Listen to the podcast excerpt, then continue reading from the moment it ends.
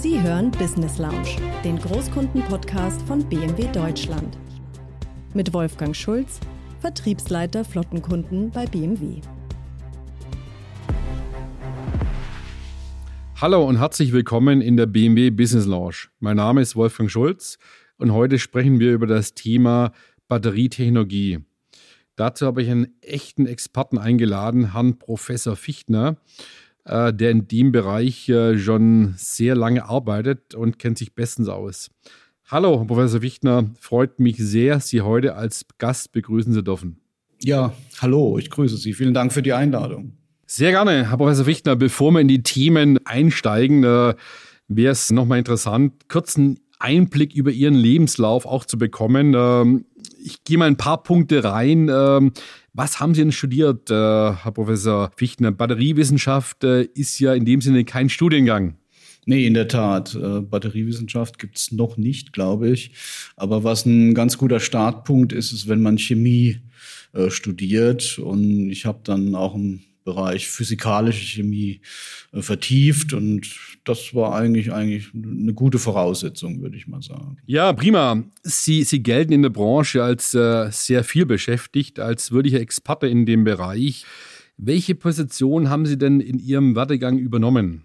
Also ich habe ähm, mich tatsächlich ähm, nach meiner Studien- und Postdoktorandenzeit erstmal um das Thema synthetische Kraftstoffe gekümmert. Da habe ich vier Jahre gearbeitet, ähm, eine Aktivität dazu aufgebaut, ähm, aus der dann später die Firma Ineratec hervorgegangen ist, die also in Deutschland E-Fuels macht. Ähm, dann habe ich zwölf Jahre auf dem Thema Wasserstoff gearbeitet, ähm, Wasserstoffantriebe, Wasserstoffspeicherung. Ich war in der Zeit auch einer der deutschen Vertreter bei der Internationalen Energieagentur und bin dann ähm, Ende der 2000er Jahre, Anfang 2010er Jahre verstärkt in Richtung äh, Batterien gekommen und bin dann auch von Karlsruhe hierher an das Helmholtz-Institut Ulm gewechselt. Also sehr, sehr interessante Forschungsschwerpunkte, die Sie ansprechen. Das äh, bildet ja eigentlich auch so die Nachhaltigkeitsstrategie der BMW Group ab. Äh, denn wir haben ja unterschiedliche Antriebstechnologien im Rahmen der Nachhaltigkeitsstrategie. Unsere aktuellen Benziner Verbrennermotoren werden ja auch weiterentwickelt. Sie haben angesprochen, synthetische Kraftstoffe ist dort natürlich auch ein ganz wichtiger Input, äh, um das Thema CO2-Neutralität herzustellen. Jetzt, wo wir heute auch einsteigen, der Bereich äh, Batterien und äh, batteriebetriebene Fahrzeuge, die natürlich auch ein großes Schwerpunkt darstellen. Und mittelfristig, äh, auch in der Presse zu lesen, ist das Thema Wasserstoffbrennzelle auch eine sehr wichtige Antriebstechnologie, die wir jetzt auch schon in Testzyklen äh, auch so weit vorangehen. Ja, äh, Batterietrends, äh, Herr Professor Fichtner, aus Ihrer Sicht, äh, wo wird denn die Reise mittelfristig technologisch in diesem Bereich hingehen? Naja, es gibt ein paar Megatrends, äh, würde ich mal sagen. Ein Megatrend ist sicher der, dass man verstärkt auf Materialien setzt, die äh, überall und häufig verfügbar sind, die nicht mehr teuer und, und giftig sind und dann eben so die klassischen Batteriematerialien, die kobalthaltig sind und so weiter, ablösen können. Ähm, das ist die eine Sache. Die andere Sache ist, ähm, dass man verstärkt auf neue sogenannte Pack-Designs setzt. Also ein Batterie-Pack ist sozusagen die Kiste, in der die Batterie aufgebaut ist. Und bisher war es eben so, dass ähm, ein Großteil dieses Batteriepacks ähm, aus, ja, aus Verpackungen besteht, kann man sagen. Also die war sehr kleinteilig aufgebaut. Es hat alles wunderbar funktioniert. Nur es ist halt nur ein kleiner Teil an Speichermaterial da drin. Und das ist äh, mehr oder weniger aufgelöst worden vor zwei bis drei Jahren. Es kamen neue Designs raus, vor allem aus Asien, die halt erlauben, sehr viel mehr Speichermaterial unterzubringen. Und das eröffnet jetzt neue Wege. Mhm. Das heißt, wir können äh, auf der Basis bisheriger Batteriechemien entweder deutlich größere Reichweiten erzielen Oder wir können auch, und das passiert ja im Moment auch, wir können andere Materialien, die man bisher nicht in Betracht gezogen hat, weil, man, weil die vielleicht zu leicht, zu fluffig, zu voluminös sind, hat man zu wenig in die Batterie reingebracht, die aber ansonsten super sind, weil sie sicher sind, billig, überall verfügbar und so weiter. Ähm, und das kann man jetzt eben auch in der Batterie unterbringen und kann damit Reichweiten über 1000 Kilometer erzielen. Aktuell wird ja in der Presse auch sehr viel über Feststoffbatterien diskutiert. Äh, ist das aus Ihrer Sicht äh, das Nonplusultra oder State of Art bei Batterien aktuell? Ob es das Nonplusultra ist, der Beweis steht noch aus, muss man sagen. Also die sind immer noch in der Entwicklung. Mhm. Es wird immer wieder angekündigt, dass sie auf den Markt kommen. Ähm, aber wir kennen weder die Performance noch kennen wir die Preise. Und man muss schon davon ausgehen, also die brauchen eine eigene Fertigungstechnologie, ähm, dass sie zumindest am Anfang jetzt kostenmäßig wahrscheinlich nicht mithalten können. Mhm. Was die Performance angeht, äh, hat man sich also von Anfang an erhofft, ähm, durch einen Wechsel des inneren Aufbaus etwa 30 bis 40 Prozent höhere Speicherkapazitäten zu erreichen. Ähm, das war vielleicht vor vier oder fünf Jahren, wo man das Konzept so aufgesetzt hat. In der Zwischenzeit ist aber die klassische Lithium-Ionen-Batterie weiter marschiert, sage ich mal. Die haben einen neuen Minuspol äh, entwickelt und jetzt ist man eigentlich bei diesen Performance-Werten, die man sich immer von der, von der Feststoffbatterie erhofft hat, ist man mit, den, mit der klassischen Batterie eigentlich schon dran. Äh, was jetzt noch der Unterschied ist, die klassische Batterie hat halt eine, ich sag mal, eine brennbare Flüssigkeit innen drin. Das ist dieser Elektrolyt. Mhm. Ähm, das macht sie prinzipiell äh, weniger sicher als eine Festkörperbatterie, die halt jetzt keine brennbaren Teile mehr enthält. Aber das ist, ja, das ist eh äh, so ein Thema, kann man sich streiten. Es gibt ja jetzt die Zahlen, äh, wie sicher oder unsicher Batteriefahrzeuge sind. Da gibt es jetzt Daten aus den USA und aus Schweden.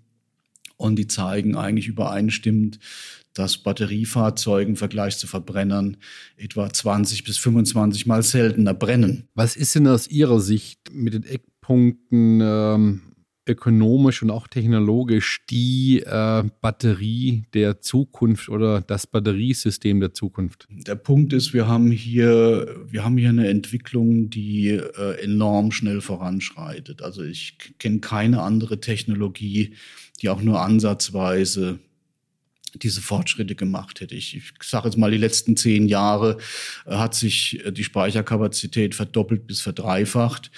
Ähm, und der Preis ist um 90 Prozent gesunken. Ja. Ähm, das finden Sie weder bei, bei irgendeinem Wasserstoffantrieb oder bei E-Fuels oder sonst irgendwas. Also der, da würde ich mal sagen, das sind allein aus Kostengründen, werden wir hier eine klare Situation vorfinden. Aber ähm, wir müssen halt auch schauen, wie es noch weitergeht, welche Fragen überhaupt zu klären sind. Es kommen dieses Jahr die ersten Fahrzeuge auf den Markt mit über 1000 Kilometer Reichweite, die also maximal je nach Batterie äh, 700 Kilometer laden können innerhalb von 10 Minuten. Ähm, da muss man sich dann noch fragen, sind die großen Probleme nicht schon gelöst. Also Sie haben sehr schön, Professor Fichten, auch die Dynamik dargestellt, äh, die sich momentan im Bereich äh, Batterietechnologien auch aufzeigt. In der Automobilindustrie, wir vergleichen sie auch oftmals mit dem früheren Verbrennermotor. Dort ist die Technologie jetzt äh, das Thema Batterie. Und mal Bezug auch zur BMW Group. Wir sprechen ja bei uns von der neuen Klasse. Das heißt, das wird ein komplettes neues Konzept, auch Vision geben in 2025, wo wirklich die neuen Eckpunkte sind, äh, zum einen Elektrifizierung, Digitalisierung und auch Nachhaltigkeit, auch im Bereich von Circular Vision, das heißt auch äh, Materialien, die werden im Recyclingbereich wieder zugesteuert, also eine komplette neue Ausrichtung. Und das bedingt natürlich auch äh, eine neue ähm, Zielrichtung im Bereich von der Fahrzeugarchitektur, Bausteine bis zur Batterietechnologie. Also ich denke, ähm, sehr interessant und Sie haben es ja auch äh, sehr schön dargestellt. Im Bereich Technologie wird es noch viele weitere auch Entwicklungszyklen geben und man wird auch neue Richtungen gehen. Sie haben vorhin angesprochen, das Thema Reichweite ist ja bei Elektrofahrzeugen ein wichtiger Punkt. Wie weit komme ich? Wie muss ich auch dann meine Reisen, ob das privat oder Business, auch einplanen? Mal aus Ihrer Sicht, ist für Sie das Auto mit elektrischem Antrieb äh, mit der größten Reichweite auch automatisch das Beste? Nee, ist es nicht. Also ich, ich fahre privat auch noch irgendwie einen alten Verbrenner. Der hat irgendwie 550 oder 600 Kilometer Reichweite. Mir reicht es völlig. Ähm, was entscheidend ist, ist das Schnellladen. Ähm, und also ich sage mal so, wenn ich, wenn ich jetzt in Urlaub fahre und da gibt es wirklich viele Bekannte aus meinem äh, Umfeld, die das machen regelmäßig mit Elektrofahrzeugen naja, dann, dann fährt man halt an so eine Ladestation, ähm, man macht vielleicht eine Biopause, trinkt einen Kaffee und dann geht's auch schon wieder weiter. Ja, ähm, das ist, das ist kein, kein Riesendrama mehr, wie es vielleicht noch vor einigen Jahren der Fall war. Sie haben einen interessanten Punkt angesprochen, äh, das Thema wirklich Nutzungsprofil. Und ich glaube, das bringt es auch am besten auf den Punkt. Äh, je nach Nutzungsprofil passt eigentlich auch die eine oder andere Antriebstechnologie besser oder schlechter. Und man sieht zum Beispiel auch so mal im gewerblichen Bereich, wenn wir uns jetzt nicht gerade im klassischen ähm, Außendienstbereich bewegen, Manager heutzutage fahren im Schnitt äh, 40 bis 60 Kilometer zur Arbeit hin und zurück. Äh, und genau das, was Sie gesagt haben, da äh, muss es nicht immer eine extrem Reichweite sein bei den Fahrzeugen. Ja. Aus Ihrer Sicht, Sie haben vorher angesprochen, auch die magischen 1000 Kilometer Reichweite. Wann glauben Sie, dass Batterien technologisch so weit sind und auch äh, ökonomisch, dass sie dann auch in der Automobilindustrie eingesetzt werden? Ja, es gibt ja die Situation, dass wir ähm, von chinesischen Mitbewerbern jetzt die ersten Fahrzeuge haben, die auf der Basis von Eisenphosphat, äh, also ohne Nickel und Kobalt, äh, Reichweiten um über 1000 Kilometer erreichen. Und ähm, das ist natürlich eine Sache, die sich jetzt verbreiten wird. Ja, dass viele Leute erachten das als notwendig, ich selber nicht. Aber ich, ich denke mal, das setzt Maßstäbe und es wird auch einige Menschen, die vielleicht diese Reichweitenangst haben, auch beruhigen und überzeugen, dass man mit solchen Systemen halt auch ganz gut äh, um die Ecke kommt. Es ist eben dieses neue Batteriedesign, von dem ich gesprochen habe, wo man mehr, äh, das ist sogenannte Cell-to-Pack-Technologie. Ähm, und, und mit der Batterie können die angeblich 1030 Kilometer weit fahren. Ja. Äh, ist auch einigermaßen schnellladefähig. Ähm, und ja, wie gesagt, es sind ja keine kritischen Rohstoffe drin, außer dem Lithium selber. Ja, ja jetzt ist ja auch äh, Haltbarkeit ein ganz, ganz wichtiger Punkt äh, bei Batterien. Äh, egal in welchem Einsatz, ob das iPhone oder auch Auto dementsprechend ist. Wie schätzen Sie denn ein, wie die Haltbarkeit einer Batterie auch beeinträchtigt wird? Äh, vieles Laden, ist es gut oder schlecht für die Haltbarkeit? Äh, oder ist es besser, weniger zu laden, aber mit langen Ladezyklen? Gibt es da eine generelle Aussage? Erstmal gibt es äh, viele verschiedene Meinungen, wie, wie, wie, lange so eine Batterie haltbar ist. Und ähm, viele Nutzer denken, dass sie im Auto eine ähnliche Batterie haben wie im Handy. Ja, und weil im Handy dann nach drei, vier Jahren das Ding langsam schlapp macht, denken sie, das ist im Auto auch der Fall. Das ist aber nicht so. Äh, die Autobatterien sind heutzutage so designt ähm, und sind vor allem von ihrer Regelung äh, ähm, so angesteuert, dass die nach 2000 Vollzyklen noch etwa 80 Prozent Restkapazität haben. 2000 Vollzyklen heißt, also wenn ich, wenn ich äh, eine Batterie habe für 500 Kilometer Reichweite, was heutzutage eigentlich schon Standard ist, äh, es ist eine Million Kilometer. es gibt also, äh, es gibt ja auch schon Leute, die fahren mit der ersten Batterie 1,6 Millionen Kilometer schon. Und das, das geht alles. Aber zu Ihrer Frage, prinzipiell ist es so, dass wenn Sie schneller laden, Da gab es früher immer das Problem, dass die Batterie sich möglicherweise überhitzt hat. Weil wenn Sie da riesige Ströme reinbringen, dann, das ist ja ein bisschen, da ist ein gewisser Widerstand auch dabei, das erwärmt sich dann. Und, und dann kann es passieren, dass die Batteriefolien, die beschichteten, leiden. Ähm, das ist aber heutzutage ziemlich gut im Griff. Ähm, da hat man also erstens mal diese Innenwiderstände senken können. Und zweitens äh, ist auch die Kühlung viel besser geworden. Und insofern würde ich mal sagen, ist das Schnellladen nicht mehr so kritisch, wie es vielleicht früher war. Generell ist es so, wenn Sie schnell laden, dann kriegen Sie nicht ganz die Kapazität, ähm, wie sie es machen würden, wenn sie langsam laden. Das ist beim Handy genauso. Das ist einfach so, dass die, dass die Lithium-Ionen, die müssen ja in so ein Speichermaterial reinkriechen. Ähm, und wenn da ganz viele ankommen, dann stauen die sich irgendwie am Eingang. Und, und es gibt ein Riesengedrängel und, und, und die sortieren sich nicht so perfekt ein. Ähm, und das ist, das ist eine Sache, die ist aber jetzt nicht von Dauer. Das heißt, wenn Sie das nächste Mal wieder langsamer laden, ähm, dann verhält sich das Material auch wieder ganz normal. Also Sie haben schön transparent dargestellt, äh, 2000 Vollladezyklen, das heißt äh, Laufleistung in dem Bereich von einer Million oder über einer Million äh, Kilometer. Das sind schon, sagen wir, Standards, die natürlich auch absolut vergleichbar, sogar fast noch besser sind wie beim Verbrennermotor fast besser, eine Million Kilometer. Absolut, absolut. Ja, da muss man schon sehr, sehr ökonomisch dann auch fahren. Vollkommen richtig, ja.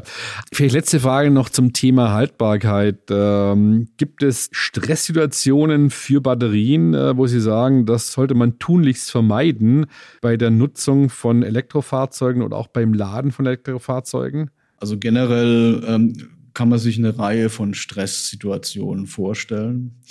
Ähm, also das eine ist zum Beispiel schnelles Laden bei tiefen Temperaturen. Ja, ähm, das wird aber diese ganzen möglichen Szenarien, die werden heutzutage durch das Batteriemanagementsystem, das ist also so eine eigene Steuereinheit im Auto, werden alle abgefangen. Die verhindern das einfach. Ja, sie können ja auch bei tiefen Temperaturen nicht so schnell laden. Äh, der Ausweg dafür ist schlicht, äh, sie haben irgendwie eine Vorrichtung, die halt die Batterie, in dem Fall statt kühlt, äh, sie erwärmt. Ja, und dann, dann ist die Batterie auf, sagen wir mal, Raumtemperatur, dann können Sie ganz normal laden. Das System erkennt es und macht entsprechend äh, die, die Maßnahmen. Das andere ist, ähm, man sollte äh, eine Batterie tendenziell nie ganz leer machen oder ganz voll machen. Ähm, das liegt daran, stellen Sie sich vor, Sie haben diese beiden Speichermaterialien im Plus- und Minuspol. Das ist so ein bisschen wie so, eine, so ein Regal, ja, und, und die Lithium-Ionen, die gehen da in die Regalfächer rein. Äh, wenn es die Batterie komplett geladen ist, dann sind die alle in einem Pol, in einem dieser Regale. Dann ist das andere Regal leer. Und es kann passieren, dass das Regal dadurch ein bisschen instabil wird.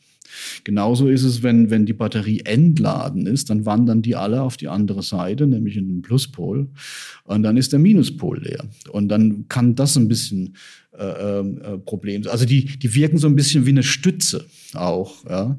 So, und äh, das ist aber heutzutage auch kein Problem mehr im Auto, weil ähm, das Batteriemanagementsystem erlaubt gar nicht, dass sie die Batterie komplett leer fahren oder komplett voll machen, sondern das ist immer so eine kleine Marge, die sehen sie nicht, ähm, aber die, die wird vorgehalten und die sorgt dafür, dass es da noch einen gewissen Puffer gibt.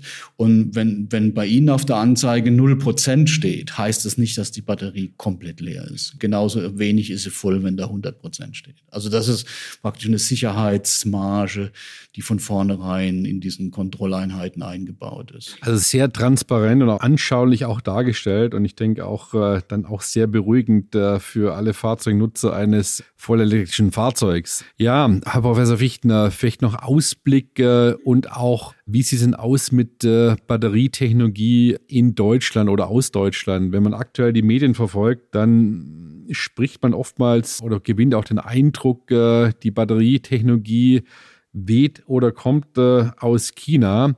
Wie sehen Sie denn Deutschland oder auch Europa mittelfristig, auch mal zu einem Stichwort äh, Gigafactories äh, in Deutschland oder Europa? Also Deutschland hat sich so ein bisschen vom Sorgenkind zum Musterknaben entwickelt, was die geplanten Gigafactories angeht. Ähm, also wir hatten ja noch vor sechs, acht Jahren Aussage großer Konzernlenker, dass man sich mit so einem Quatsch wie Batteriezellfertigung nie befassen wird. Ja. Das hat sich, hat sich mittlerweile Nichts als. ist so als, beständig wie der Wandel. das hat sich mittlerweile als wenig hilfreich herausgestellt. Und ähm, was, was ein bisschen ein Problem ist, ist natürlich, äh, wenn Sie jetzt nach China schauen, Sie haben dort lauter Firmen, die haben keine Fahrzeugtradition, wie wir es haben bisher. Das heißt, sie haben auch keine kein Beharrungsmoment. Ja, bei uns gibt's ja immer noch in den Firmen große Diskussionen, ja, hm, soll man nicht doch lieber beim Verbrenner bleiben? Ähm, die Leute ignorieren dann, dass der Verbrenner halt irgendwann mal zu einem Nischenmarkt mutiert und dass man damit keine Firma mehr aufrechterhalten kann.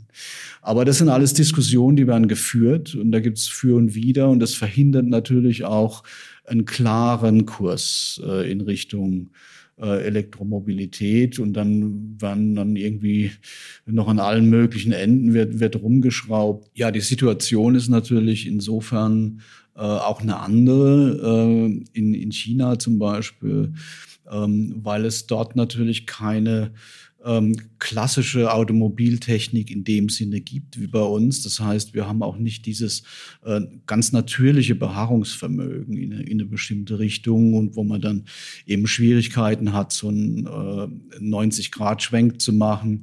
Äh, bei einigen chinesischen Mitbewerbern ist es einfach so, die haben früher Batterien hergestellt und haben daraus dann ein Auto gebaut. Ne? Die hatten also nie äh, eine große Tradition Verbrennertechnik und so weiter, sondern die haben dann einfach eine schicke Karosserie draufgebaut und eine Software sich besorgt und haben daraus eben Autos gemacht und sind heute unter den vorderen äh, äh, Weltmarktführern. Und, und das ist was, das würde ich mir für Deutschland auch wünschen, ja, dass wir, dass wir auch die Dinge, die wir bereits erreicht haben, immer wieder in Frage stellen und schauen, können wir nicht noch besser werden. Äh, weil unsere Konkurrenten machen das. Und, und das müssen wir tun. Ansonsten wird sich der Abstand zwischen Deutschland und China weiter vergrößern. Aber zu Ihrer ursprünglichen Frage. Ähm, die Zellhersteller wollen trotz gewisser Standortnachteile nach Deutschland, weil ähm, hier natürlich die Autofabrikation ist. Ja, und es ist, hat, sich, hat sich, glaube ich, ganz klar durchgesetzt, ähm, dass, dass die Zellen in der Nähe der Abnehmer hergestellt werden. Äh, die meisten gehen nach Norddeutschland, weil, weil es dort äh, große Mengen an verfügbarer, erneuerbarer Energie gibt. Und es ist ja jetzt bei jeder Roadmap praktisch auf dem Plan, diesen CO2-Fußabdruck der Batterie massiv zu verringern. Ja, also äh, gibt es Firmen wie Northvolt, die machen jetzt innerhalb von sechs, acht Jahren, verringern die den Fußabdruck um Faktor zehn. Ja, und das ist natürlich massiv. Und ähm, äh, um, um eine, eine, Zahl zu nennen, im Augenblick ist bekannt, dass sich in Deutschland 14 sogenannte Gigafactories ansiedeln wollen bis 2030. Und von der Kapazität her wären das 540 Gigawattstunden pro Jahr, die da produziert werden. Das wäre die Hälfte des europäischen Bedarfs. Nur in Deutschland produziert. Also das sind beeindruckende Zahlen und äh, Sie haben es ja auch angesprochen, das Thema Batterien respektive auch Herstellung von Batterien folgt natürlich auch der Produktion und ich denke, man hat auch gesehen im Rahmen der Globalisierungsstrategie der letzten Jahre ist natürlich das Thema auch Logistik äh, und vor allem auch Lieferfähigkeit, Liefersicherheit ein wichtiger Punkt und äh, das spiegelt genau das wider, was Sie gerade angesprochen haben. Natürlich ist man weiterhin auch international orientiert, aber man muss auch gewissen Abhängigkeiten dann auch zurückfahren, um dann auch dementsprechend vor allem die Liefersicherheit und Zuverlässigkeit auch gewährleisten können zu allen sagen wir, technologischen Themen. Wie sehen Sie denn, Herr Professor äh, Fichtner, das Thema Rohstoffabhängigkeit zu China? in äh, Bezug zu der Batterietechnologiefertigung? Das würde ich mal als weiteren Megatrend äh, äh, aufführen dass man versucht, diese geostrategischen Situationen, die sich im Augenblick eingespielt haben, wieder aufzulockern. Konkret gesagt, also im Augenblick kommt das meiste Lithium kommt aus, aus Australien, wird aber in China aufbereitet äh, und kommt dann zu uns. Und ähnlich sieht's aus mit Kobalt und so weiter. Jetzt ist es aber so, dass, dass es schon auch Bestrebungen gibt, also erstens mal sich von diesen kritischen Rohstoffen direkt unabhängig zu machen in der Lithium-Ionen-Batterie. Es gibt aber auch andere Entwicklungen, wie zum Beispiel die Natrium-Ionen-Batterie. Vielleicht da eine Frage, unabhängig machen. Was heißt es dann? Ich setze auf andere äh, Materialien also wenn, wenn ich jetzt äh, wieder das Beispiel nehme von vorhin, wenn ich Eisenphosphat nehme, ja, ähm, dann ist es ein Material, das kann ich äh, entweder aus dem Berg pickeln oder ich kann es äh, sogar aus Abwasser herstellen. Ähm, das ist ein Material, das kriege ich überall auf der Welt. Äh, da brauche ich kein russisches Nickel und da brauche ich äh, auch kein, kein Kobalt, was aus dem Kongo kommt. Ähm, das kann ich machen. Ähm, man kann auch manganreiche Materialien nehmen. Mangan ist nicht so bekannt, aber das ist was, was den Ackerbraun färbt. Das ist der sogenannte Braunstein, ist Manganoxid. Ähm, ist auch ein sehr günstiges Material, ist auch ungiftig und so. Ähm, das sind alles Möglichkeiten, die wir haben. Ähm, dann muss man vielleicht noch denken, ähm, beim Minuspol ein Graphit zu ersetzen. Graphit kennen, kennen alle, das ist dieses schwarze Zeug im Bleistift. Äh, auch der kommt aus China. Gibt es auch an anderer Stelle, aber China macht es halt am billigsten.